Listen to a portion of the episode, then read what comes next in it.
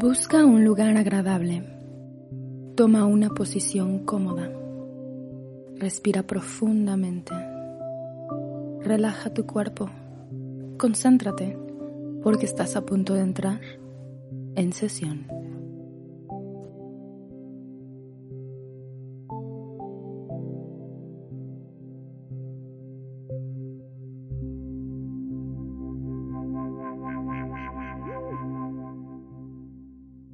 Advertencia. Recuerda que este programa es meramente informativo y busca dar a conocer temas relevantes en salud mental. A pesar de que se cuente con asesoramiento y conducción de un experto en el tema, esto no sustituye el hecho de asistir a recibir la atención adecuada y necesaria. Gracias. Buenos días, buenas tardes o buenas noches. Bienvenidos a un episodio más de En Sesión. Mi nombre es Lucía Hernández y junto con Alejandro Sandoval vamos a hablar el día de hoy de lo que es el alcoholismo, un problema pues tristemente común y bastante normalizado en nuestra sociedad. Pero bueno, antes de entrar de lleno en el alcoholismo, pues les recuerdo que Alejandro lo pueden seguir en Facebook como psicólogo Alejandro Sandoval y a los dos nos pueden encontrar eh, también en Facebook en En Sesión PSIC de Psicología, ¿ok? Entonces, pues Alejandro, vámonos a lo fundamental y cuéntanos qué es el alcoholismo. Hola, ¿qué tal a todos? Y bueno, el alcoholismo es una enfermedad uh, crónica, es progresiva y en muchos casos mortal.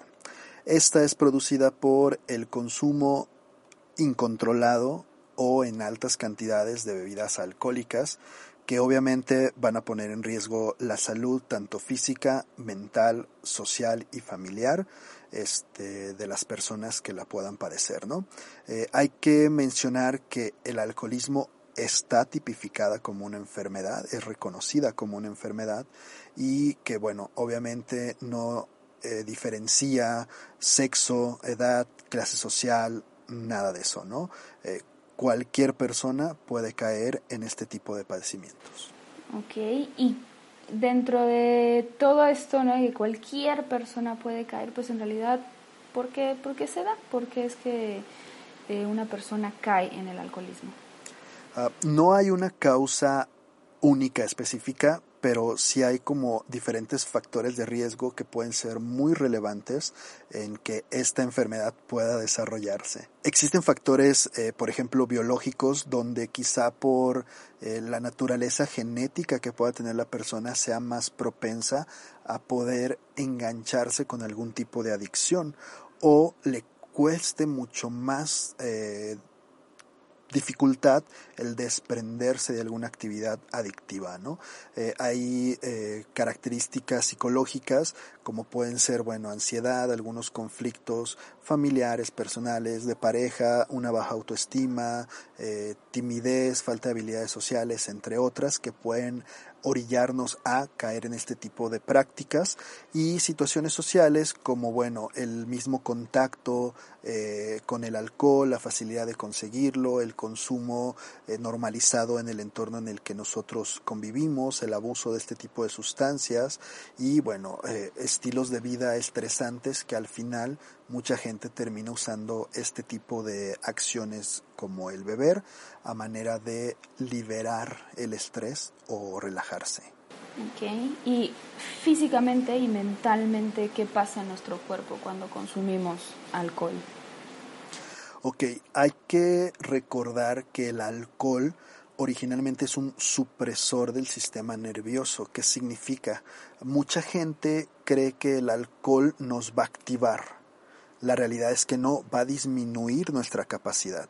Y entonces, por eso es que se dice que no se tome y maneje, porque nuestro tiempo de reacción en nuestro sistema nervioso, en lo que yo percibo una situación y quiero reaccionar moviéndome, haciendo X actividad, va a ser más lento.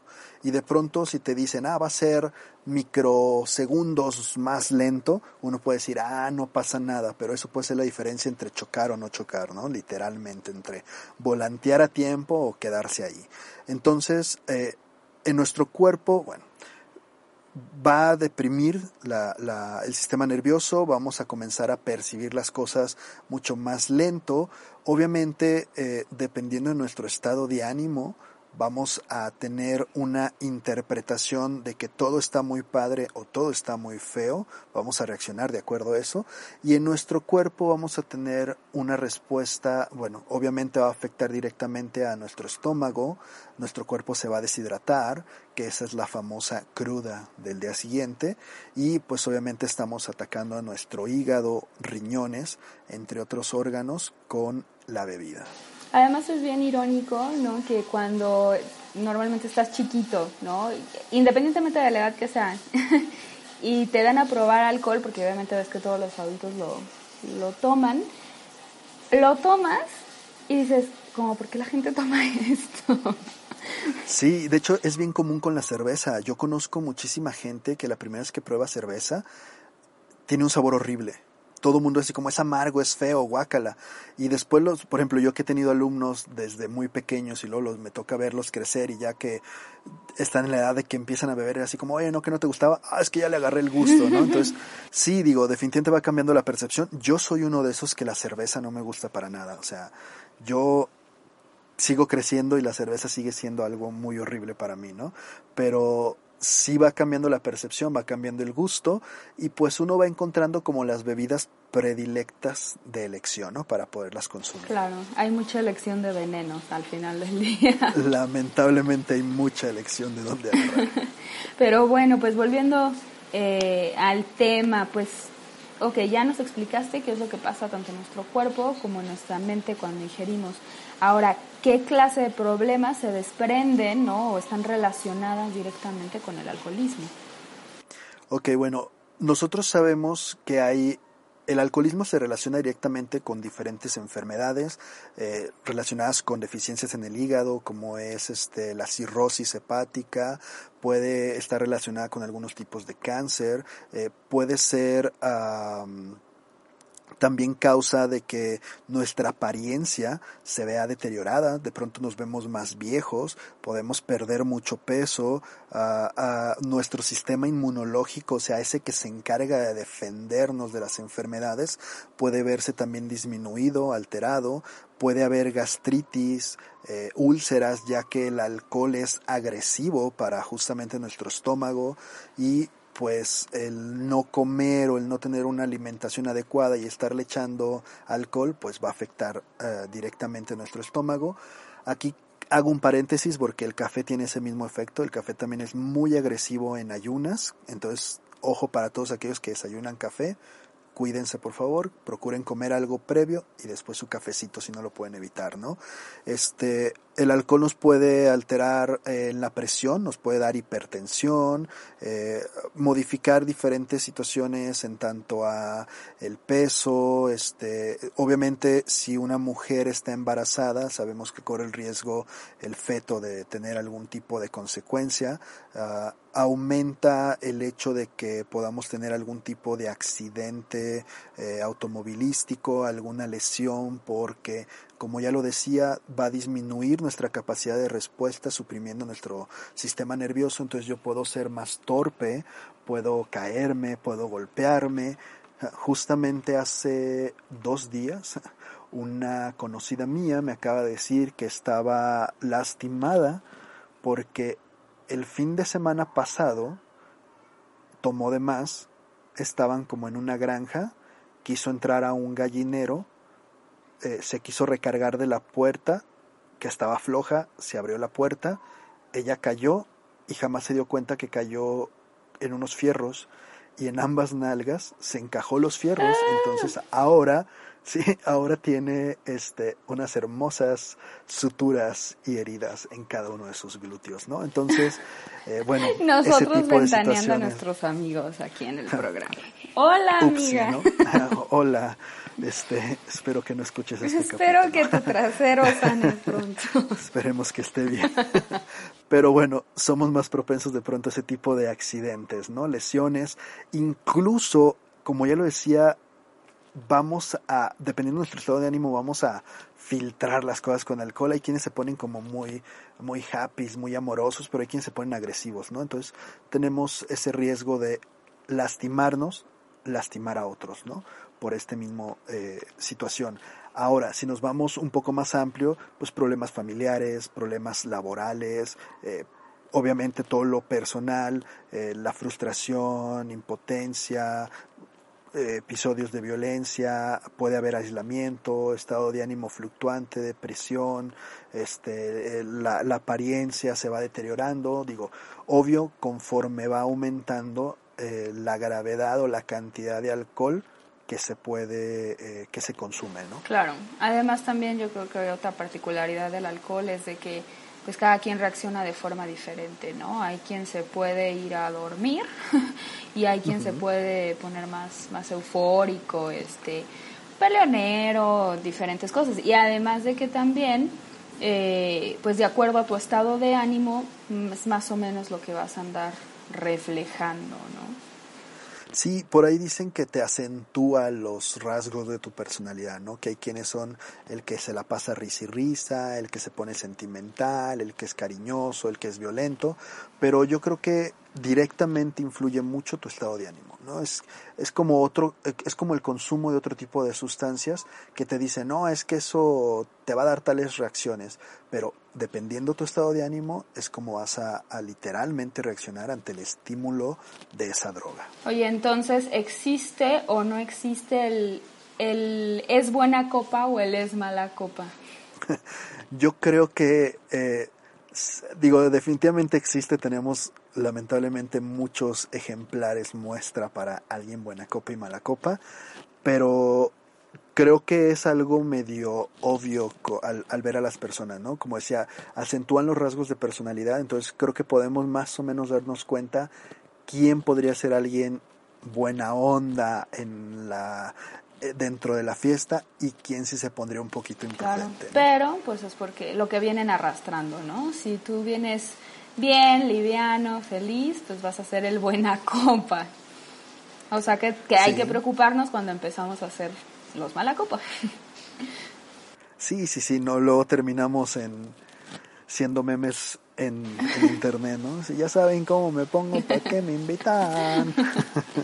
Oye, Alex, y por ejemplo, el hijo de un o una alcohólica ¿Será forzosamente también alcohólico? Mm, no, no necesariamente. Eso es algo que se ha reproducido como una creencia social de que si tú estás en el medio donde hay este tipo de estímulos vas a reproducirlos, ¿no? Pero la realidad es que se han hecho eh, incluso estudios con gemelos para evitar que haya como diferente diferenciaciones y al final pueden ver que a pesar de estar ante el estímulo o no tener el estímulo, puede haber diferencias entre los mismos gemelos, quién sí cae en el alcoholismo, quién sí logra eh, no caer en él.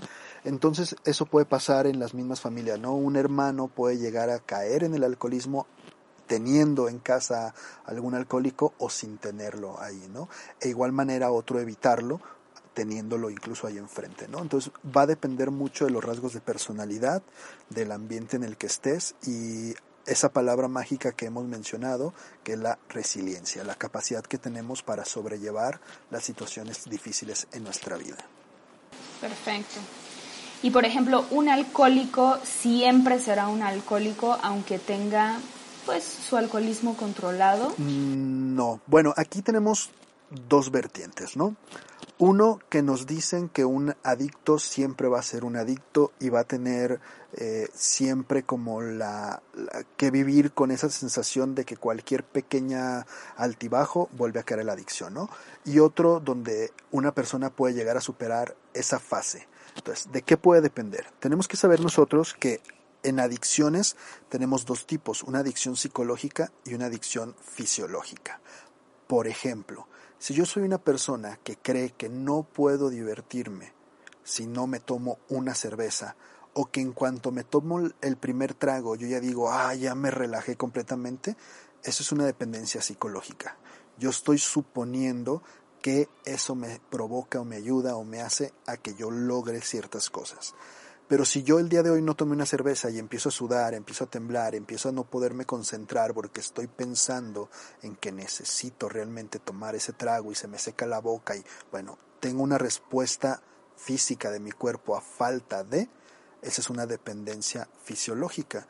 porque empezamos a ver síntomas de abstinencia, ¿no? Entonces, toda esa gente que cree que si no toma su copita no se enfiesta, es una dependencia psicológica. Y quien sí tiene una respuesta física por la ausencia de, es una dependencia fisiológica. Entonces, una vez que definimos esto, podemos entonces darnos cuenta si es algo que constantemente le va a estar generando un conflicto, si es algo real, como una dependencia física, donde tu cuerpo ya te pide y te exige que consumas, entonces sí tenemos que estarnos cuidando constantemente. ¿Por qué? Porque nuestro cuerpo nos va a estar pidiendo esa sustancia, ¿no? La necesita. Cuando es una dependencia psicológica quizá corremos menos riesgo porque solamente la creencia, realmente no es una necesidad física. Mi cuerpo no la necesita para sobrevivir. Sin embargo, no deja de ser un riesgo, ¿no? Otro ejemplo quizá para que quede un poco más claro.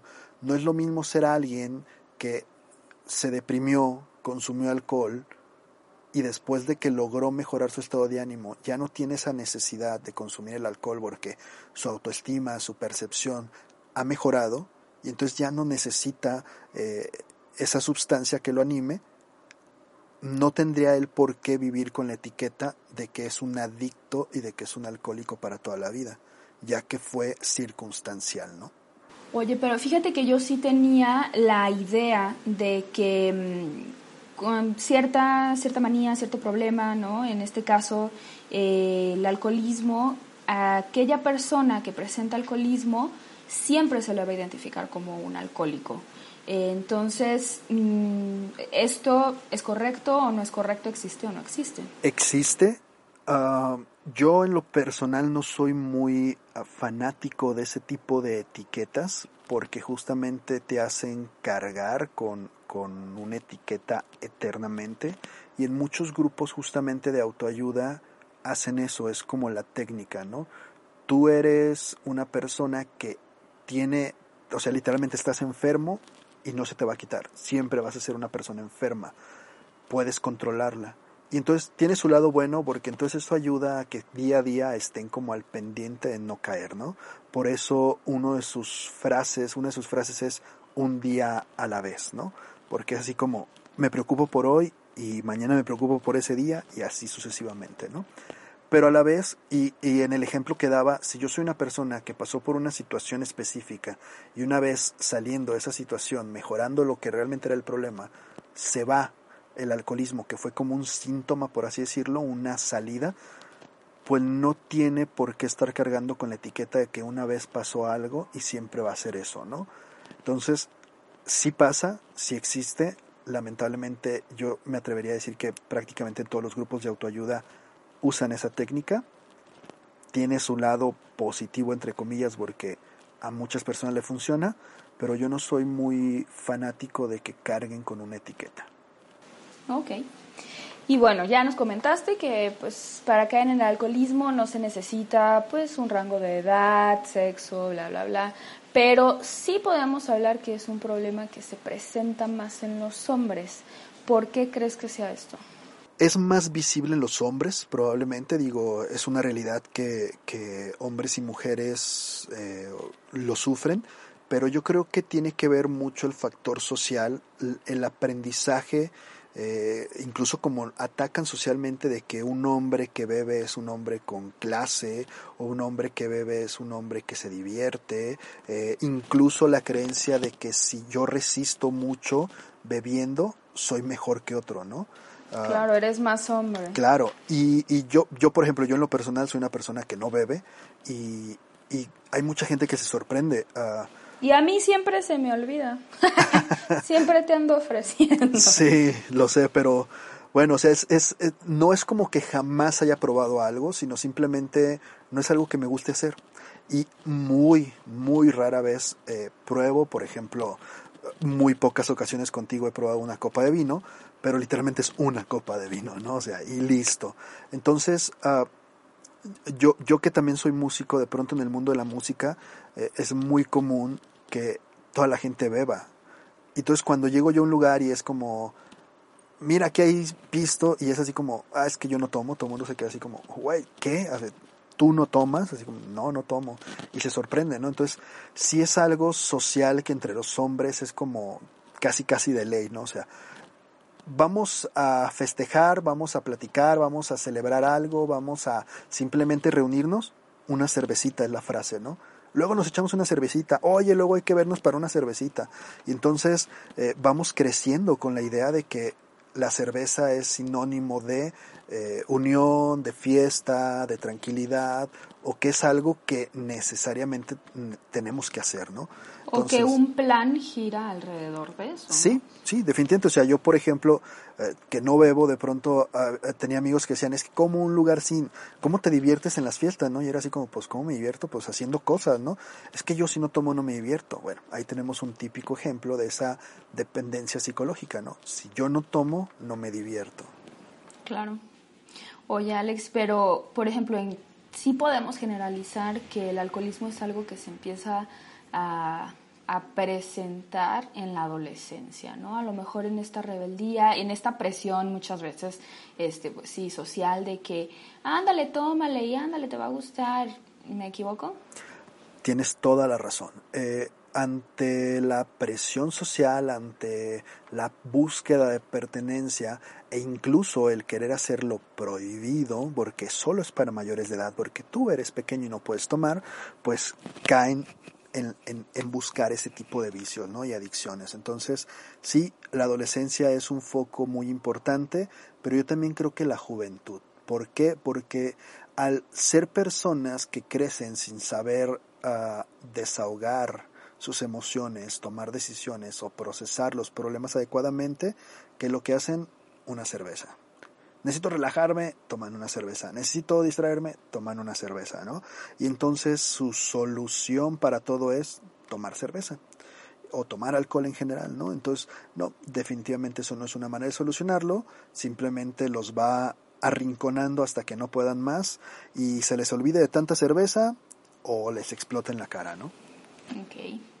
Al final del día también creo que es la, la adicción más popular porque pues es una droga que puedes encontrar en todos lados, que está súper socialmente aceptada, que como dijimos hay veces que es este hasta algo deseado, ¿no? O sea, o en toda la variedad que puede haber de, este consumo, incluso aspiras a, a, preparar grandes tragos y todo, y bueno, o sea, obviamente no es que eso esté mal, problema es de que el alcance que tenemos es demasiado. Incluso, eh, pues obviamente al ser algo legal, pues encontramos publicidad en todos lados y también lo que decías, ¿no? Normalmente la publicidad es de alguien elegante, de alguien refinado, de alguien divertido, entonces, pues sí, o sea, socialmente eh, lo relacionas con algo positivo, cuando en realidad también es algo que se te puede salir de las manos súper fácilmente, ¿no? Sí, incluso hay mucha gente que pelea eso, por ejemplo, en contra de la marihuana, que la marihuana provoca menos consecuencias o que tiene mayor estigma social que el alcohol cuando el alcohol tiene mayores consecuencias y afecciones reales, ¿no? Eh, la realidad es que al ser una droga, el punto bueno es que es legal, por eso todo el mundo puede acceder a ella, pero no deja de ser una droga, ¿no? No deja de ser algo que puede llegar a afectarnos y aunque suene a cliché, pero realmente la moderación es la clave, o sea, el ser eh, prudentes y moderados con el consumo puede hacer la diferencia entre soy alguien que disfruta una bebida a alguien que se alcoholiza simplemente. Pero por ejemplo, ¿qué pasa cuando justamente la persona tiene problemas en encontrar esa moderación? O sea, ¿qué consejo le daría? Ahí habría que ver, bueno, cuál es la necesidad que hay que satisfacer con esa sensación que le da o eh, que le llena el, el, alcoholizarse, el beber, por qué realmente no puede poner límites si es solo en la bebida o realmente es algo que repite como un patrón en diferentes áreas y tratar de pues justamente trabajar en qué está sustituyendo. Digo, estamos hablando de un caso general. Eh, sabemos que no podemos dar no podemos generalizar que todo el mundo va, va ante la misma situación, son casos específicos, pero normalmente el alcoholismo sustituye algo, ¿no? O sea, ok, yo estoy estresado, yo no tengo esto, yo quiero desahogarme, voy y tomo. Y si no me puedo moderar es porque quizá, bueno, realmente es algo que me tiene muy saturado, es algo que realmente deseo eh, olvidar al grado de que no importa si se da el borrón, el disco duro completo, Pero bueno, habría que indagar específicamente si es algo y trabajar en eso, ¿no? Para ver si es solo prudencia o si hay algo más que atacar directamente. ¿Y siempre se tendrá que tratar con terapia? Fíjate que las adicciones es algo complicado. Ah, como, como, lo mencionábamos, ah, existen centros de autoayuda que son eternos, que abundan y que varios pueden tener métodos poco, ah, más bien dicho, muy cuestionables, pero que al final lleguen a funcionar o a tener un resultado, por así decirlo, este, pero sí hay muchos terapeutas que trabajan con adicciones, a diferentes tipos, ¿no? O sea, por ejemplo, si hablamos de adicciones como de este tipo de drogas, alcohol, tabaco, este, otro tipo de drogas ilegales, bueno, sí hay cierta gente que trabaja ese tipo de adicciones, ¿no? Es complicado, es algo cansado, es algo difícil y más porque la persona no lo ve como un problema, ¿no? Entonces es como, ah, no, yo no tengo ninguna situación conflictiva, es parte de mí, yo así soy y ese es un gran problema, ¿no? Y hay otro tipo de adicciones, como lo mencionaste hace un momento, manías, eh, no sé, de pronto alguien que es adicto al juego, que es adicto a los al sexo, a, a tener ciertas compulsiones, etcétera, es otro tipo de tratamiento, ¿no? Entonces, sí, sí funciona mucho la terapia, definitivamente va a ayudar, pero eh, no se tiene como esa conciencia de que para este tipo de cosas la psicología también aporta. Y normalmente se, se da como primera opción los centros de rehabilitación de autoayuda porque cabe mencionar que hay centros de rehabilitación que están llenos de profesionales, ¿no? Médicos, psicólogos, personas que se van a encargar de cuidar, trabajar y monitorear a la persona. Y no solamente este tipo de grupos de autoayuda donde normalmente son dirigidos, atendidos y trabajados por exadictos, mismas personas que van saliendo del centro y que pues obviamente no tienen ni una metodología ni una estrategia de trabajo más que pues esa guía de, de pasos que con la que se rigen todos estos grupos de autoayuda. Pero entonces al final del día estamos hablando de que vas a necesitar de un tercero para ayudar a controlar el problema. O sea, no es algo que, que realmente tú puedas decir, hoy voy a dejar de ser alcohólico. Y lo hagas. Va a depender de tan profundo estás en el vicio.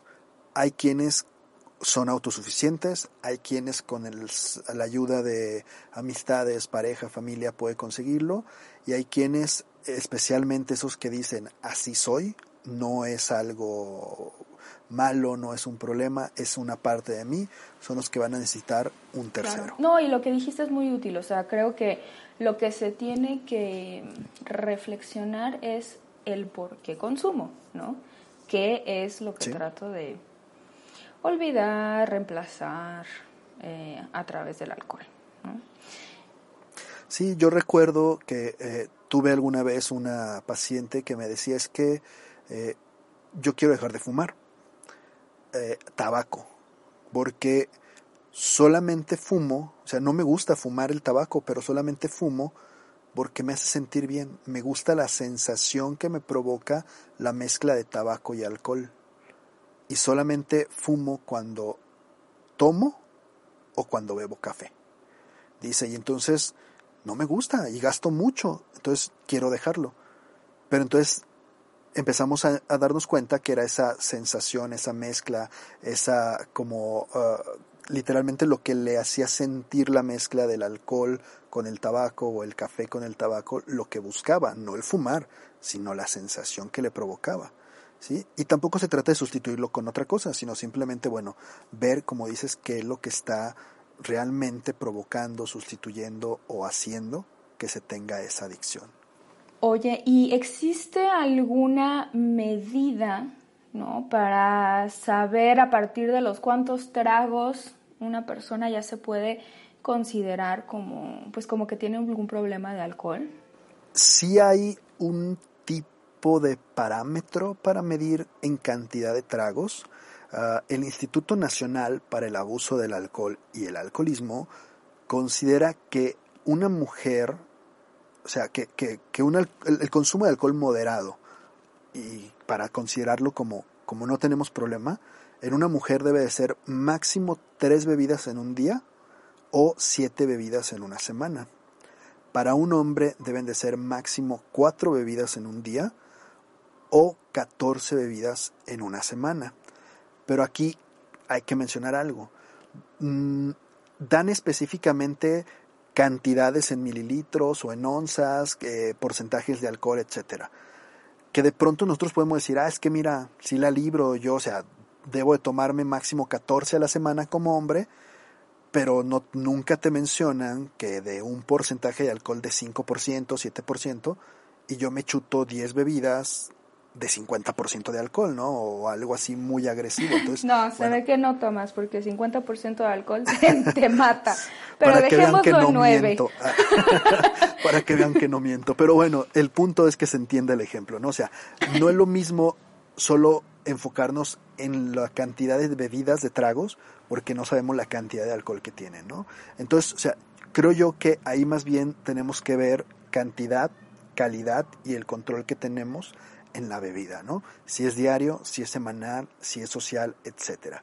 Entonces, si yo digo, bueno, es que yo solamente me tomo una al día, pero es una caguama al día, pues quizá podríamos empezar a considerar qué pasa si no te la tomas. No, es que la necesito. Bueno, ahí ya estamos viendo que hay una necesidad. Uy, el, o el hace mucho calor. Ajá, ¿no? O sea, que de pronto si es hace mucho calor y me tomé una y no me había tomado otra en un mes, va, pues, se, vale, ¿no? Pero diario hace mucho calor y hace calor tres, cuatro veces al día, pues entonces digo, es obvio que ya no es como nada más el calor, ¿no? Entonces, eh, yo no, no me gustaría dejar solo el parámetro de la cantidad de tragos, porque, insisto, se puede confundir con, no, mira, me puedo chutar hasta 14 caguamas, ¿no? Porque son 14 bebidas. No se vale de eso, sino que también tenemos que ver la manera en la que lo consumimos. Si yo no. puedo disfrutar una fiesta sin alcohol, bueno, creo que ahí hay algo que nos está haciendo ruido y que tenemos que poner atención. Aunque no tome en ningún otro momento, pero fiesta sinónimo de beber, sí, sí, sí tendríamos que poner atención en ese tipo de cosas. Claro, no, y, yo creo que es obviamente la, la bebida estándar, digamos que, que, lo que más se consume, pues cerveza, ¿no? Entonces, traduzcamos un poco esta medida al número de cervezas de tamaño normal, ¿no? Estándar, que también vienen siendo como unos de 330 mililitros, este, y ya sobre eso hagamos los cálculos, ¿no? Pero la realidad es de que mm, desafortunadamente, pues seguramente hay muchas personas que, que si ahorita le pones a ver, o sea, cuántas cervezas te consumes a la semana, en uno en caso de un hombre, ¿no? ¿Son más de 14? Sí. Ah, bueno, deberías de... De considerar el disminuir pues, tu consumo o preocuparte porque puedas tener un problema, ¿no? Igual, porque como con una, mujer, o sea, si decimos 7 y es una persona que, que normalmente, por ejemplo, sale de fiesta, ¿no? La realidad es de que a lo mejor en una fiesta pues te vas a ir más allá de tu límite, ¿no? Entonces no van a ser tres, van a ser cuatro, van a ser cinco, pero si al día siguiente también es día de fiesta, mm, pues también hay que hay que ver nuestro comportamiento con sí, ojos. Y, y yo siempre sí esta medida ayuda. Sí, definitivamente nos da un parámetro de como para tener una un límite, pero no nos quedemos solo con eso, ¿no? Yo siempre he dicho que hay que beber inteligentemente, ¿no? Digo, yo no sé si el objetivo de muchas personas es literalmente perder la conciencia, pero pues nuestro cuerpo procesa aproximadamente un, un trago, o sea, una cerveza, por así decirlo, como del tamaño que tú decías, nuestro hígado procesa uno de esos tragos por hora. Entonces, si nosotros bebiéramos en una reunión de cuatro horas un trago por hora, o sea, una cerveza por hora, pues ah, no tendríamos una afección, un impacto en nuestro cuerpo, lo procesaríamos bien, no nos alcoholizaríamos y todo feliz. Pero decirle a alguien que toma cerveza, que se tome una cerveza por hora, es como decirle, no, oye, pues mejor no tomo, o sea, eso no vale, ¿no? En una hora ya me chuté como cuatro. Y entonces volvemos a ese parámetro, ¿no? Si en una hora ya te tomaste cuatro, que son las que te tienes que tomar en todo un día, entonces ¿cuánta es tu suma semanal? Claro, no, sí, de hecho ese dato que acabas de dar pues también es súper eh, valioso, ¿no? O sea, no hay que poner, no hay que darle chamba extra al hígado.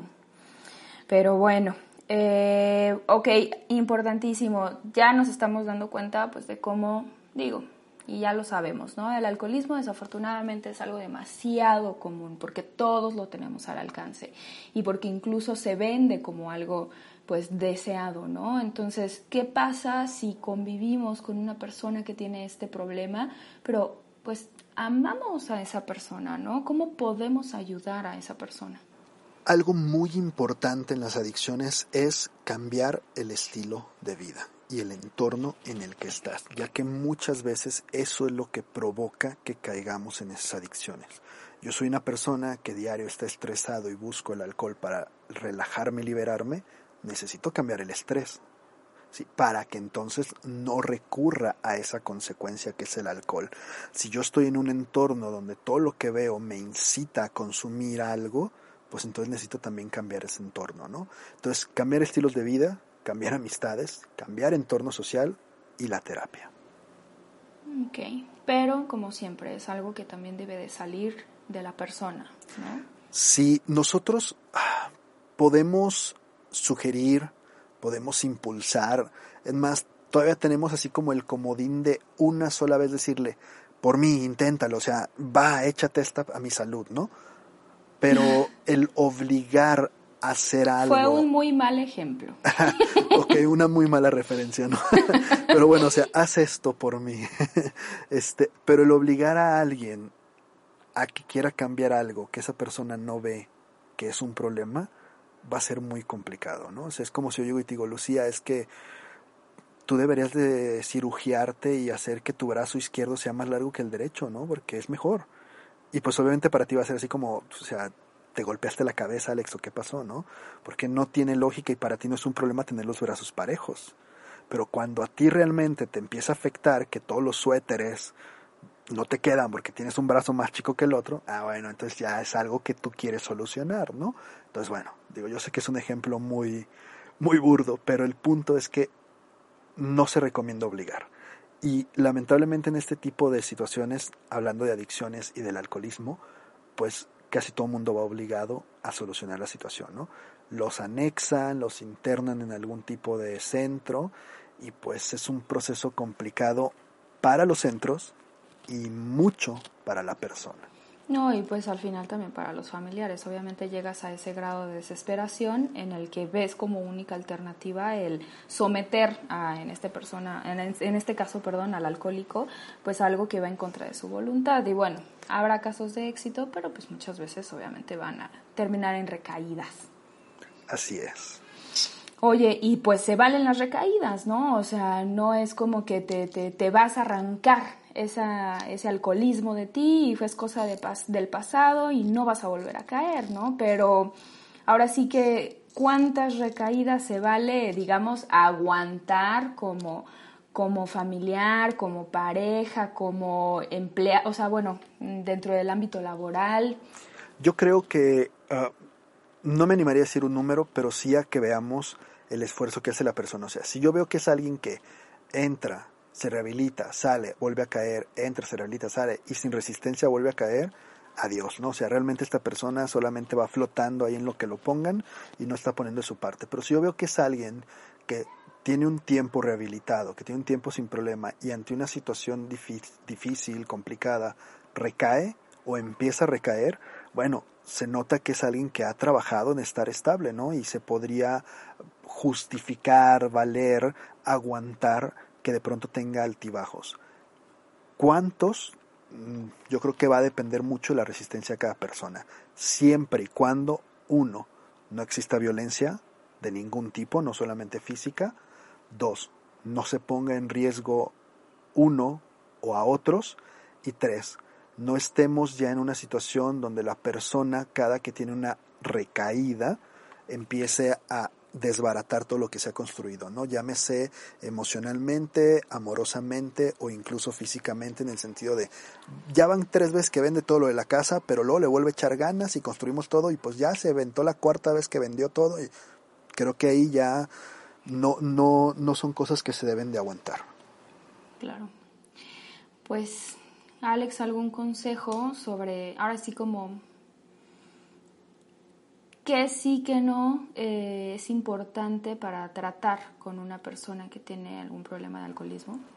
Yo creo que tenemos que ser muy observadores y ante los primeros indicios eh, comenzar a actuar, ¿no? Haciendo que se den cuenta de la cantidad o de la frecuencia con la que se está consumiendo, tratar de identificar el por qué se está consumiendo realmente y en cuanto escuchemos esa palabra yo así soy, son focos rojos inmediatamente, ¿no? Porque entonces esa persona ya está internalizando un síntoma como, como suyo mismo, ¿no? Y más cuando te dicen siempre voy a ser así. Ya te están dando una sentencia, si es tu pareja y tú no quieres eso, con permiso, si es una amistad y tú no quieres eso, con permiso, y de pronto si pensamos, bueno, pero si es mi hijo, si es mi papá, si es alguien así, bueno, es más complicado, es quizá socialmente mal visto, pero recordemos que lo hemos mencionado, no tenemos la obligación tampoco de soportar maltratos o cosas negativas de la misma familia, ¿no? Entonces podemos impulsar, podemos ayudar, podemos incluso obligar esa primera vez para intentar solucionar las cosas, pero tampoco tenemos la necesidad de soportar lo que un adicto puede llegar a ser en el entorno familiar, social, y sentimental. Ok, y bueno, pues en esta romantización del alcoholismo que como sociedad pues atravesamos, ¿cómo podemos evitar el continuar haciéndolo? Yo creo que tenemos que ser muy conscientes de, de que esa imagen, como tú lo dices, romantizada del alcohol, es eso, solamente una imagen, una apariencia que realmente no te da, no te agrega un valor como persona y trabajar en nuestro autoconcepto y autoestima para no tener la necesidad de recurrir a actividades de ese tipo para sentirnos valiosos o pertenecientes a. Y claro, esa firmeza nos va a ayudar a que respete nuestra decisión, ¿no?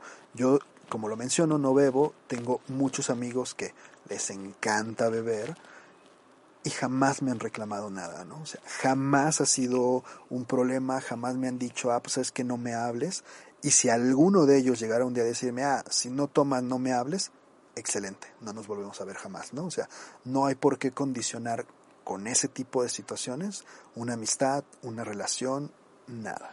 Alex, pues muchas gracias. Yo me quedaría a manera de, de conclusión y de cierre esto último que dijiste, ¿no? Y, y que además para mí es muy impresionante porque prácticamente eh, semana con semana, ¿no? independientemente del tema que, que toquemos, las respuestas son similares, ¿no? Hay que tener una buena rutina, hay que fortalecer la autoestima, hay que eh, fortalecer las habilidades sociales, de expresión de sentimientos, o sea, estas cuestiones básicas que en realidad como sociedad no, no lo hacemos. Nadie nos, nos enseña, nos guía, no hay una escuela de sentimientos, digamos, ¿no? Entonces es algo súper, súper útil y que desafortunadamente creo que como sociedad estamos haciendo una gran falta ahí, pero que al mismo tiempo es la respuesta para evitar pues toda esta fragmentación social que pues al final cada semana tenemos un programa diferente,